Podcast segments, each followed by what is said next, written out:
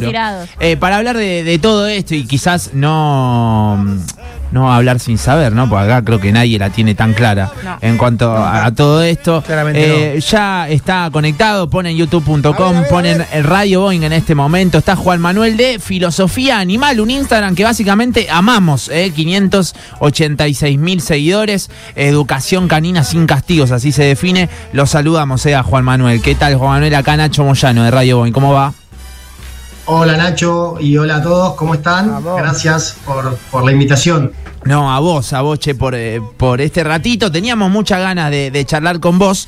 Somos, para ¿cuántos lo que tenemos perro acá? Casi todos, ¿no? Salvo salvo Mica. Yo, me quedé sin Perfecto. sí. Bueno, cuatro. Cuatro de seis con perro, entonces siempre pinta el tópico, siempre hay, hay muchas consultas y tu Instagram es una fuente inagotable, ¿no? De ir a ver qué onda. Eh, por ejemplo, veía el beneficios de tener un, perro entrenado, uno de los tópicos que, que, disparaste. Qué bueno. Eh, primero, ¿cómo se te ocurrió ir para, para este lado y cuándo empezaste con, esta divulgación, digamos, del lado más psicológico de los perros? Claro, yo, en el, yo soy eh, entrenador canino hace muchos años, soy licenciado en psicología y hice un posgrado en etología, que es la ciencia que estudia el comportamiento animal. Y en el 2015 eh, yo trabajaba como entrenador canino, ayudando a, las personas a mejorar la convivencia con sus perros o, a solucionar problemas de comportamiento de sus perros. Y me quedaba esa sensación de, me gustaría que esto llegue a más, esta información llegue a más personas.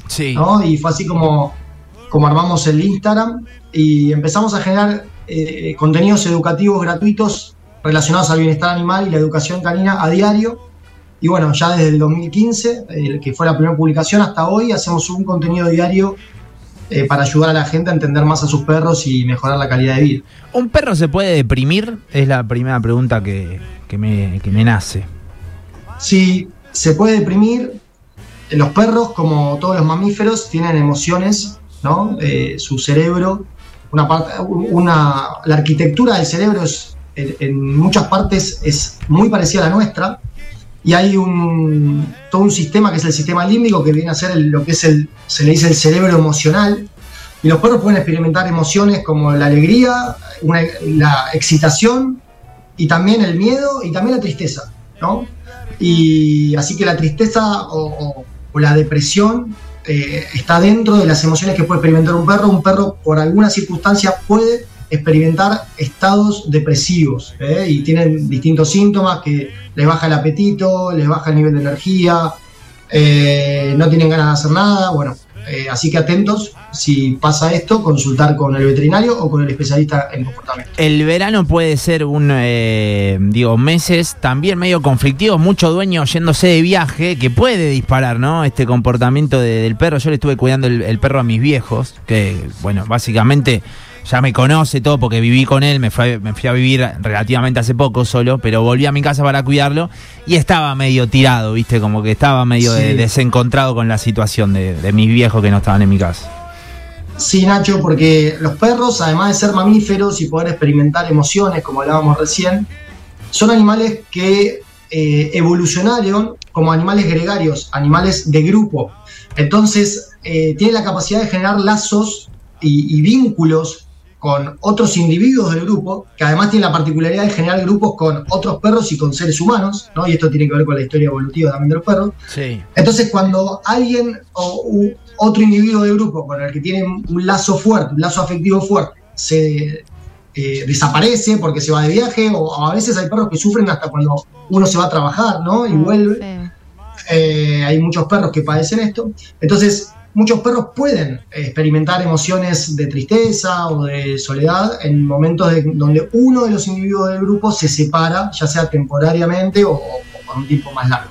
¿Qué se hace cuando también eh, puede pasar? Eh, el perro termina prefiriendo a uno de los integrantes de, de, la familia, ponele, ¿no? En mi casa eh, hay un claro favoritismo por mi viejo, que ya, ya se sabe, hay un claro favoritismo por mi viejo, pero al nivel de no querer salir a pasear con otro que no sea mi viejo, ¿no? A, ese nivel llegó en un momento. ¿Y por qué se puede llegar a dar eso? Bien, por la misma razón que nosotros, seres humanos, que también somos animales de grupo, ¿eh? Eh, porque, porque evolucionamos así, generamos lazos más fuertes con otros seres humanos que con, con algunos que con otros, ¿no? Y con los perros pasa lo mismo, generan más afinidad con unos que con otros. Eh, hay algunas personas que, les caen mejor, otras que les caen peor, otras que les dan miedo, otras que le dan gratificación, otras que puede ser por múltiples razones, porque tu padre es el que más tiempo pasa con él, o el que lo saca a pasear, o el que le da más mimo, o el que le da el mejor pedazo de, de sobra de comida, o lo que sea, por alguna razón eh, se generó un vínculo más fuerte que con otros individuos del grupo. Es eh, Juan Manuel Liquindoli a quien estamos escuchando, director de Filosofía Animal. Entren al Instagram, que, está buenísimo, licenciado en Psicología y con máster en Etología, de quien está charlando con nosotros. Hola Juan, Mica te saluda. Eh, yo te quería preguntar por una cuestión que en Rosario ha crecido mucho, que es la adopción de, los animales, tanto perros como gatos. Em, y, hay, eh, digamos, la ciudad también está fomentando eso, pero hay como una creencia de, eh, bueno, de por hacer este acto solidario, este acto de amor, de adoptar a una mascota, lo adopto a alguien dedicándole poco tiempo. No estoy en mi casa, entonces lo saco a pasear una vez, pero la creencia está en esto de, eh, bueno, es preferible que esté en mi casa y no en la calle. ¿Esto es realmente así? Eh, ¿O hay que adoptar una mascota cuando realmente podemos dedicarle, no sé, más de tantas horas y sacarlo a pasear más de tantas veces y darle, no sé, tantas horas al día de atención, ¿no? Hola Mica, ¿cómo andás? Eh, sí, muy, muy buena la pregunta y muchas veces nos llaman y nos preguntan quiero vivir, quiero adoptar un perro, cuál es el mejor perro para mí, cuál es la mejor raza para mí, ¿no? El clásico, o esta situación que vos nos contás. Y, lo primero que preguntamos es cómo es tu vida, cómo es tu rutina, cuánto tiempo tenés para dedicar a los perros. Como vos dijiste, Mica, los perros son animales que tienen necesidades y las necesidades de los perros son complejas, no es nada más comer, ir al veterinario dos veces al año y hacer caca. No, no, es, no son esas las necesidades del perro. Tienen un montón de necesidades que tienen que ver con su memoria genética, caminar, explorar, olfatear, conocer individuos nuevos, jugar, que nosotros somos los, como humanos que nos hacemos cargo de este otro individuo, somos los responsables en que el perro satisfaga estas necesidades, porque los perros en cierta manera son animales en cautiverio, ¿no? Claro. Eh, está bien, no viven en zoológico, pero viven en nuestras casas. Y para pasear, no, pues no agarran la llave de casa y te dicen en una hora vuelvo. No, dependen de nosotros. Entonces, si nos vamos, hay algo que se llama tenencia responsable, ¿no? Y que cada vez se habla más de esto. Si tomamos la decisión de hacernos cargo de sumar un individuo de otra especie, en este caso perro, a nuestra familia, bueno, tenemos que hacerlo con responsabilidad y tenemos que saber que esto va a exigir de nosotros recursos materiales y también de tiempo, ¿no? Para dedicar. Juan, ¿cómo se conforma el carácter de un perro o a partir de qué momento? Porque me ha pasado de, toda la vida tuve perros y que hubo una que me salió una beagle, siempre tuve beagles, me salió muy muy mala, pero que gruñía, mordía, se robaba cosas, se escondía abajo de la cama, no le importaba absolutamente nada y no se crió ni nunca, por lo menos nosotros recordamos, que haya pasado alguna situación que haga que su carácter se transforme en eso. ¿En qué momento el carácter de, de la mascota del perro comienza a formarse y a raíz de qué? Muy buena pregunta. ¿Micaela también? No, Julie. Pero no importa, es lo mismo. No importa. Está muy bien la pregunta. Podríamos hablar cuatro horas de esto. Voy a tratar de resumir. Vos preguntabas desde qué momento. Sí. Y hay cada vez más evidencias que desde antes de que el perro nazca. Ah, ¿Por qué? Uh, claro. cuando está en el espacio intrauterino con, la, de la madre, ¿no? Está visto y hay más hay evidencias de que el nivel de estrés, por ejemplo, que vive la madre en su embarazo puede influir en el futuro comportamiento del perro, en la, futura capacidad del perro de gestionar situaciones de estrés. O sea que un perro que en su espacio uterino o en sus primeros días eh, que nació y, está con la madre y los hermanitos, vive en situaciones de estrés, en eh, contextos eh, deficitarios porque hay poca alimentación, porque hay la, la madre está estresada, porque ya sea porque le pegan o porque no tiene comida o por lo que sea, bueno, esos perros, eso puede afectar el carácter y la conducta del perro a futuro. Esa es una de las situaciones. Imagínense, desde, el vamos, desde el embarazo. Después hay algo que, se llama periodo sensible de socialización, que son los primeros cuatro meses de vida. Cuando el perro es cachorro, cuando lo adoptamos, son fundamentales. Eh, todo lo que pase en ese momento de la vida es muy influyente en la personalidad futura del perro. Es como el psicoanálisis vino a arrojar luz de que lo que pasa en los primeros seis años de la vida de los seres humanos es muy influyente en la formación de su personalidad o de su psiquis. Bueno, el equivalente a eso serían los primeros cuatro meses de vida de un cachorro, de un perro. Ahora, Juan, uniendo un poco la pregunta de Julie con la, con la que yo te hice al principio de la adopción, eh, ¿cómo hacemos entonces para adoptar a perros grandes que son por ahí los que más necesitan o que ya, no sé si grandes, pero que tienen dos, tres años para, para traerlos a nuestra casa y, o sea, hacerlos eh, desarrollar un buen carácter? ¿Cómo se hace?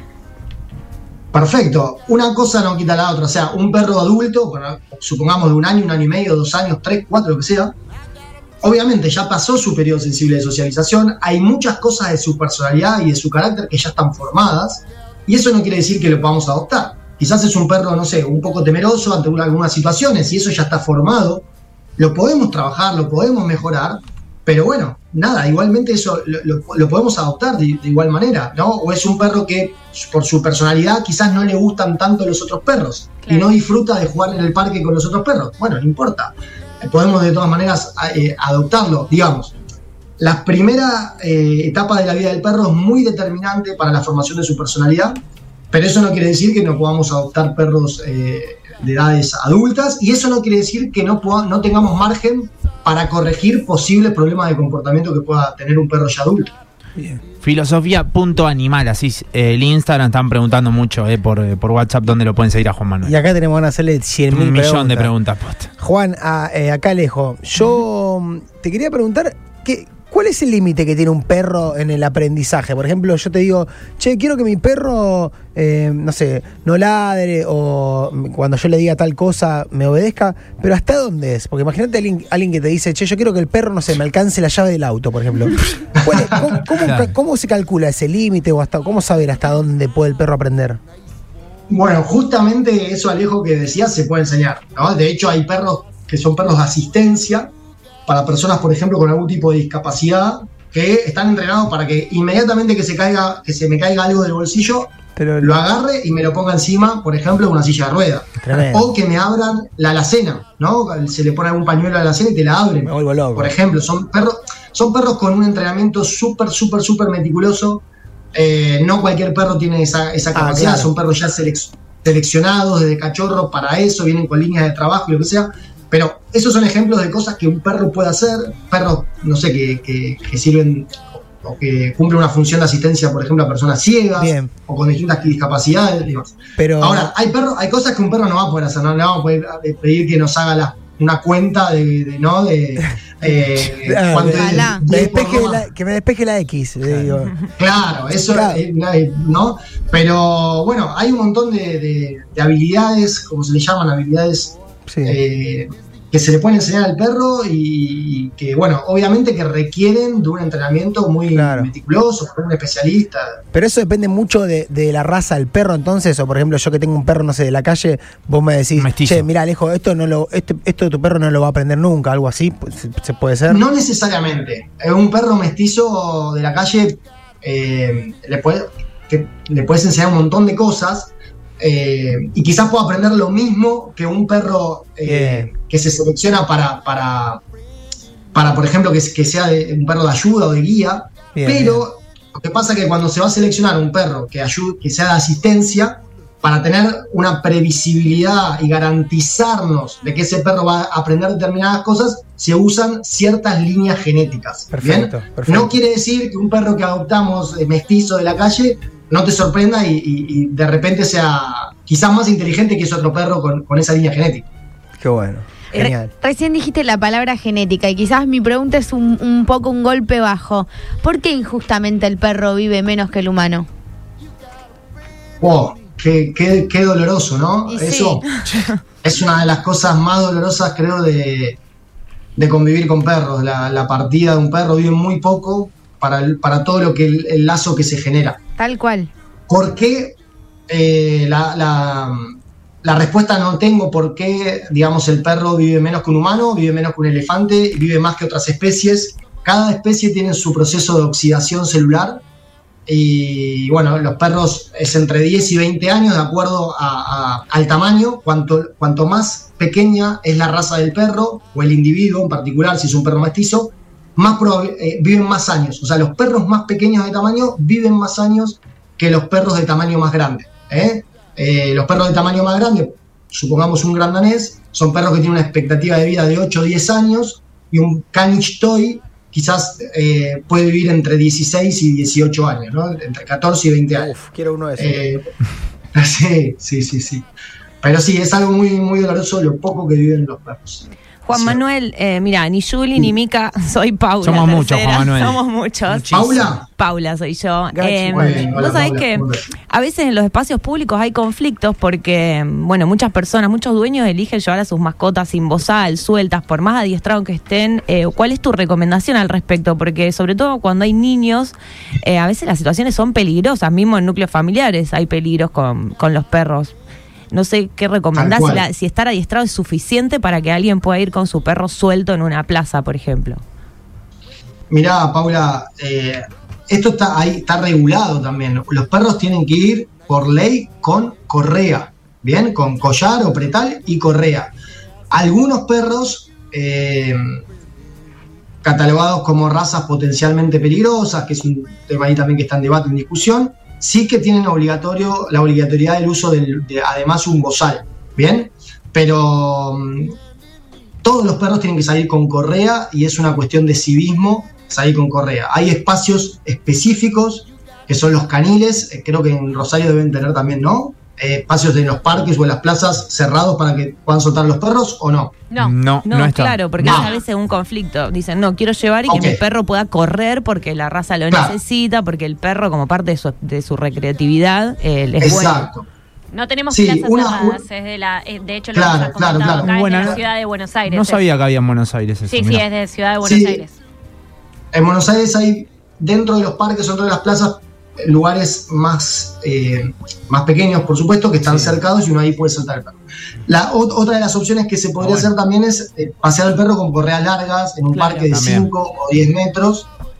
O, bueno, encontrar sitios donde no haya tantas personas, ¿no? Encontrar esos lugares para ir con el perro, quizás agarrar un auto, lo que sea, y que, y que uno no se encuentre con niños, como decís vos, con niños, con tantas personas y poder eh, que el perro pueda experimentar otro tipo de, libertad, que mm, por supuesto que le hace bien al perro, ¿no? Pero si no, en las ciudades, donde también tenemos que convivir con, gente, las correas de 5 o 10 metros eh, son una, buena, opción. para que corran y puedan expresar sus, comportamientos. Juan, recién un poco pasabas por ese tema, pero bueno, quiero profundizar.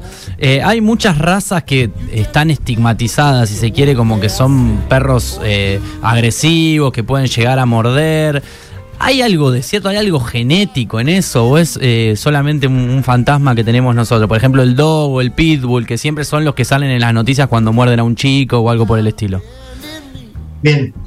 Eh, a ver, no hay nada de cierto en que haya razas de perros con más predisposición a la agresividad que otras. ¿eh? No hay ningún tipo de evidencia que dé cuenta de esto. esto no quiere decir que haya razas que puedan ser más peligrosas que otras. Y, esto sí que es cierto, ¿no? Porque no hay, no hay ninguna cuestión genética que haga que un dodo vaya a ser más agresivo que un caniche. No hay ninguna eh, cuestión de, la genética. Sin embargo, si un dodo eh, te toca un dodo agresivo por alguna circunstancia, cuestiones de educación, cuestiones de lo que sea, toca un, perro, un dodo con, con problemas de agresividad, como también hay muchos caniches con problemas de agresividad, un montón, no es lo mismo, ¿no? Si te toca un dogo con problemas de agresividad. La peligrosidad de ese perro es mucho mayor que la peligrosidad de un caniche o que de un chihuahua. Esa es la diferencia.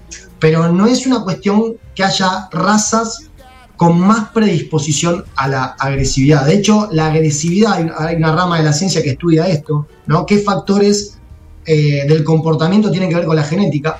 Y la agresividad tiene una heredabilidad muy, pero muy baja. Mira vos. Mira vos, que sí. mis caniches son letales.